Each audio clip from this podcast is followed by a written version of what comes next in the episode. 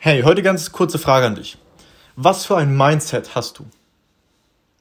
Falls du nicht weißt, was ein Mindset ist, ist einfach nur deine Denkweise, wie du denkst und wie du die Welt siehst. Was für ein Mindset hast du? Zwei Auswahl, Auswahl aus zwei Dingen. Hast du ein festes, fixiertes Mindset, wo du denkst, okay, du bist jetzt so intelligent, wie du halt nun einmal bist und das war's auch. Wenn du gewinnst, irgendwas, irgendwo gewinnst oder erfolgreich bist, passt das zu deiner, zu deiner Weltansicht, wenn du verlierst, bist du ein totaler Loser.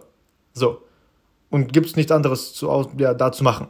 Oder hast du ein Wachstumsmindset, wo du der Meinung bist, dass du, dass du deine Intelligenz steigern kannst, dass du bei Herausforderungen, Herausforderungen dir Spaß machen, wo du, woran du wächst und so weiter und so fort.